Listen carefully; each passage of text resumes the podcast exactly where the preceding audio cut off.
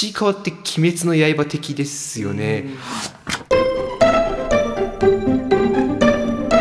物語の学校。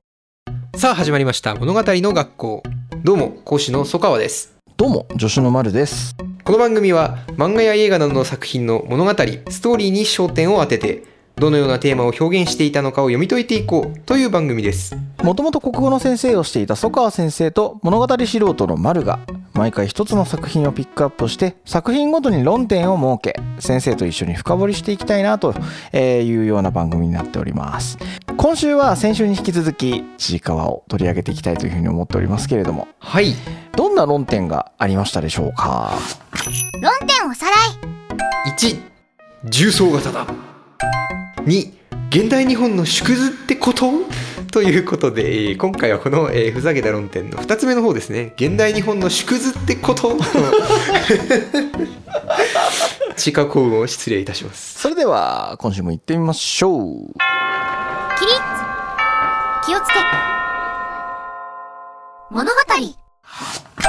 論点2現代日本の縮図ってこと？先週でちいかわの内容面についてはおおむね触れましたんで、まあ、何を象徴するのかというようなこう現実の話に照らし合わせて読んでいくみたいな感じで話をできたらなというのが今回になっております。なるほどです。はい、まあこの番組もう何度もこすってきておりますけれども、はい。3つのキーワード いきたいと思います今週も。崩壊はい、管理はい、格差。はい、ちいかわなのではと。そうですね。っていう認識で読んでるんですけどいかがでしょうかというところからちょっと入らせてください、はい。いや入ってますよね。びっくりしますよね。なんかまあそういう作品扱ってるからなんですけど売れてる作品に入りすぎてて本当に笑うんですけども。本当ですよねはあ例えばあのチェーンソーマンいはい。の時に、はい。まあ、最新型主人公っていう,、うえーお話の中でですね、その3つの、えー崩壊管理格差っていう、そこのキーワードの向こう側を、まあ、天元突破しているデンジ君っていうのがどういう存在かっていうとはい。欲望っていう、えー二字熟語をいただいてましたけれども、なんかその欲望じゃないけどちいかわも新しいキーワードを探せばあるのかってちょっと期待して今日は実はこの席についているところあるんですよね。まあでもだから欲望の取ってる幅を見ることができるっていう感じですかね。やあっぱこうちょっと天竺君って怒りすぎているんで。そうですね。逆にだからちいかわはすごくこう小さな一歩としての欲望ですよね、こういう風にしたいっていうあれやりたいこれやりたいっていう草むしり検定5級合格したいっていう。かわいそう。2回落とすってなかなかですからね。なんだよね。意味わかんねえあれも。落ちちゃった悲しいエピソードの後に仲良く頑張ってもう一回受けたってあ受かるんだなって落ちるって。そんな書き方する？みたいな。でも逆にちょっとわかるというかはい。5級に受かって8割と一緒に4級を受けるっていうのが多分ちいかわっていう作品にとってのゴールなんでしょうね。なるほどね。それもうちょっと言うならただちょっと今8割がデカ強化するフラグがちょっと立ってますよね。なかなかすごいですけど。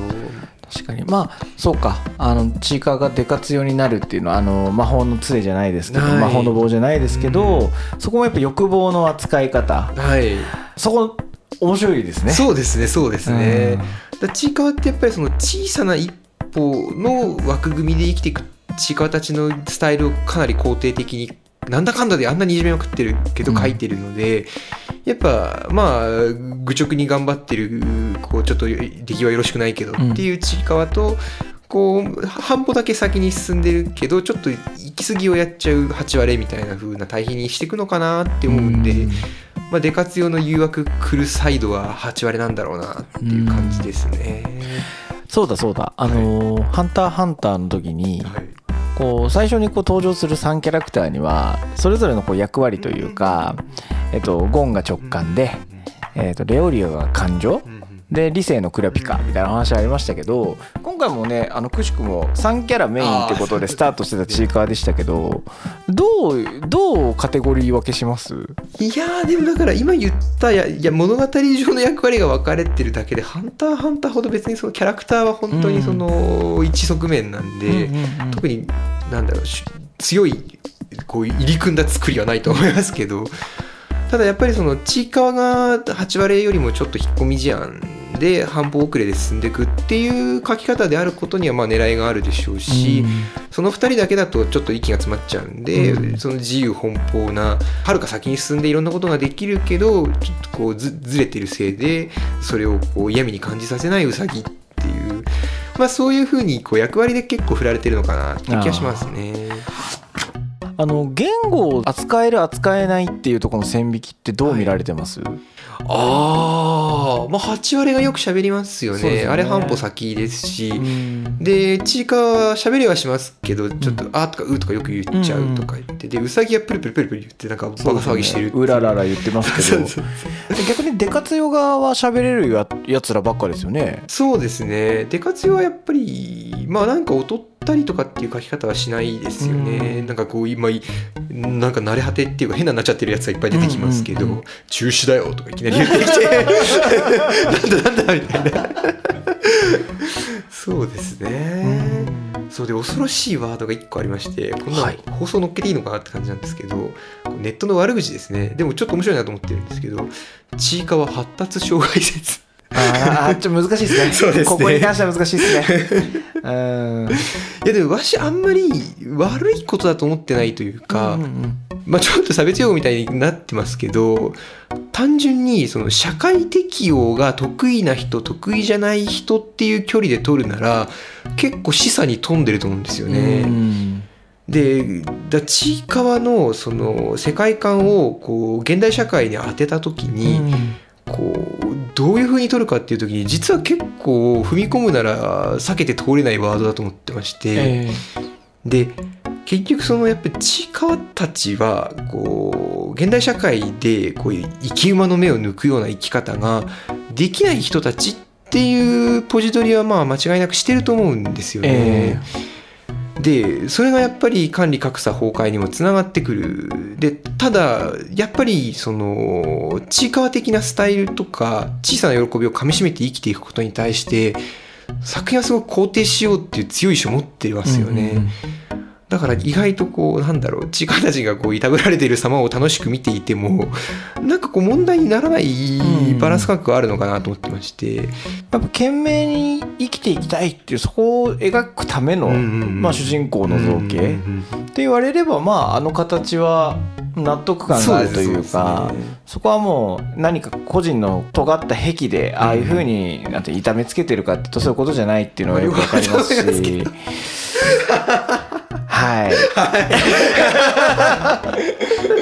い、でまあそうですね。まあ豪った優れた作品を残すタイプの作家の宿命ですよね、そういう悪いところも出ちゃうというか。ただから鎧さんの書き方とかも結構面白くて、うんうん。そのあれ作品世界でそのちいかわたちって労働者であり消費者なんですよね。うんうんうん。で鎧さんってやっぱこうなんでしょうねこう正規雇用で働いてる立派な会社員みたいな書き方しますよね。そうですね。であの書き分けとかも結構実はこう残酷さを訴えてくるというか、だからなんでしょうねこう見た目だけ可愛くしたりファンタジックにしたりしてるけどすごくこうダイレクトなんですよね、うん内容的には。だからやっぱりそういう書き方に尽きてますよね鎧の人たちは一般鎧さんは一般人でやっぱりこうインフラ側を司る働き方をしてるうんただやっぱりこう鎧さんの書き方は面白いなって思うのがこうちいかわたちをすごく可愛がってるんですよね。でこう裏の事情を知ってるそのあのヒーローショーのエピソードとかが分かりやすいですけどあれもだから言ってしまえばちいかわたちの正体の話のパラフレーズだと思うんですよね。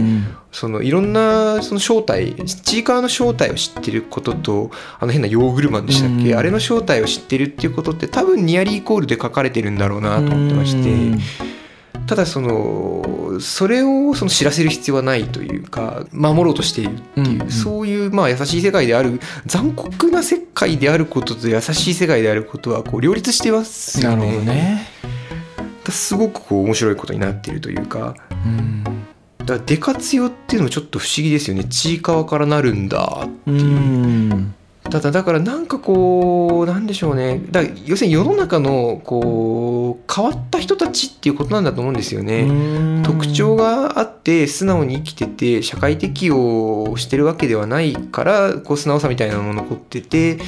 ていうことをこうガチガチに管理されて生きることを受け入れている鎧さんにしてみればすごくこう心温まる存在に見えるみたいな、うんなんかちょっと分かるような気がしますようね。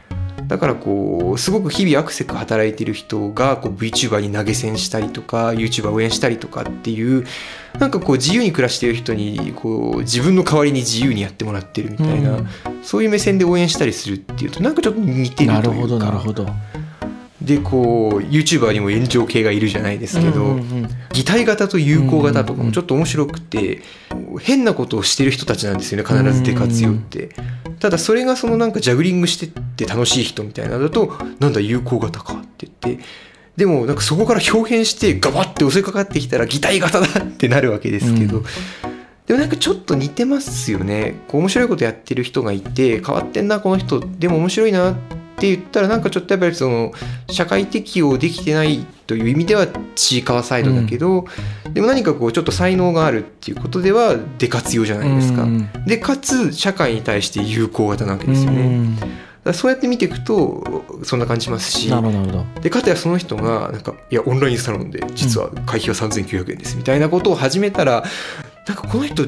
すごく人が良さそうにしてるけど本当の目的はこっちで すごい搾取しようとしてるやんけみたいな。擬態型そう擬態型だって。あでも今の話聞いて、はい。面白いなと思ったのが、やっ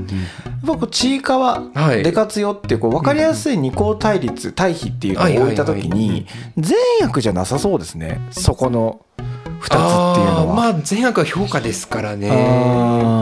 よくね「鬼滅」とかもうんうん。善悪っていう,、うんうんうんうん。この白黒っていう話でしたし、うん生かす側か殺す側かみたいな「うんハンターハンター」うんのところを白黒みたいな話でグラデーションを楽しむみたいなうんうんうんあの話多かったと思うんですけどうんうんうん。このちいかわで活用に関しては何と何って言えばいいんだろうなどういうグラデーションなんですかね？そうですね。ベースとして鎧さんになれない何何かそういうちょっと搾取されてしまうというか感じであるけれどもそのまま素直な何かがこう成果に結びつくような力になったらで活用なんじゃないかっていう感じですかね。なるほどなるほど。いやー屋根のあるところで生活させてあげてくれよって思うんだけど。せめて。8割がなんか穴蔵に住んでますからね。ひどいですよね。そうだからなんかそういうところも悪趣味なのが詰まってるんですけど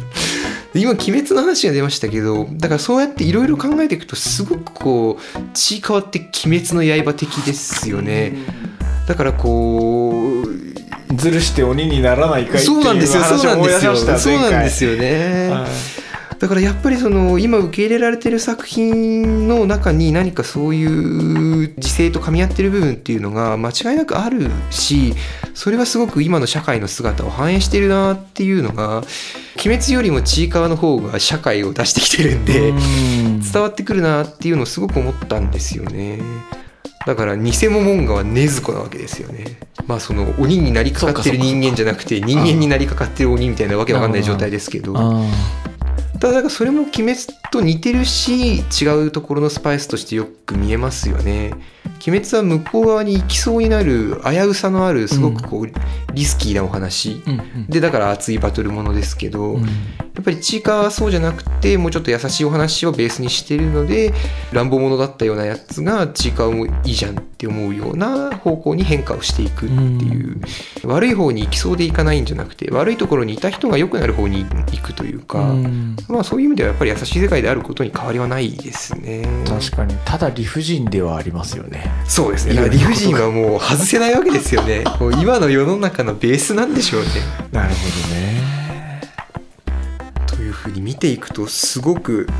こう現代社会現代日本の縮図にちいかわが見えてくるというなんとも恐ろしいお話なんですが。ただあまりこう違和感なく受け止められている自分が。ね。はい。ね。まあでもそう奥行きはあるんだろうなとは思ってたんですよね。うん。ただ可愛いだけじゃねえなっていう。そうですね。そう。やっぱ縦縦軸がやっぱしっかりあるっていうふうに今ちょっとこう読み解いてもらえたので安心して今後もちょっとただだからどこまでやるのかっていう最後のちょっとこうこれからどうい生きていくのかっていうのはちょっと気にはなりますけどね。うん。だいぶ8割で活用問題みたいなのが始まってきてるので。テーマに触れれば触れるほどちょっとこう危なくなって危ない橋危なは渡ってきてるんで。今すでにやっぱりその前回も触れましたけど可愛いだけだと思ってたお客さんが嫌がり始めてるのでうん。ここからもっとその本当に8割触りそうなんですよね。それがちょっとこうどうなるかをヒヤヒヤしながら 見守っていけたらという。いやはい。もしかしたらまた完結の折にはちいかわ大総括会をやってもいいかもしれないので。いいですね。はい。はいありがとうございます。はい。物語の学校。総括今回は、えー、論点2つ目、現代日本の縮図ってこと？ということで、ちいかわがちょっと社会適応が難しい人たちのえ繁栄なのではないかという恐ろしい話に始まり、鎧さんが社会インフラを担うポジションに置かれている点であるとか、え、モモンガが境界的な立ち位置にいることなどに触れて、すごく現代社会のメタファーとしてダイレクトな表現をしていると。で、内容的に鬼滅の刃に通ずるところがあり、そして世の中に広く受け入れられたのではないかというお話をしました。はいありがとうございますそれでは我々物語の学校は毎週金曜20時に更新していきます。Twitter、 note などの各種 SNS も番組名でやっておりますので、番組概要欄からチェック、フォローしていただけると幸いです。Spotify や Apple Podcast ではフォローすれば最新の番組が配信された際に通知が届きますのでぜひ通知をオンにしてお待ちくださいレビューもぜひよろしくお願いしますちなみに次回は何の作品触っていきましょうか？はい。2023年欲望の年開幕ということで、えー昨年の末に触れましたブルーシリーズにいろいろ触れていこうと思ってまして、うんうんうんブルーピリオド、青足、ブルーロック、この辺りを触ろうと思ってますので、来週は皮切りにサッカー漫画、ブルーロックを扱っていこうと思っております。青足早く で。了解ですはい。はいでは次回もお楽しみに気をつけレイありがとうございました。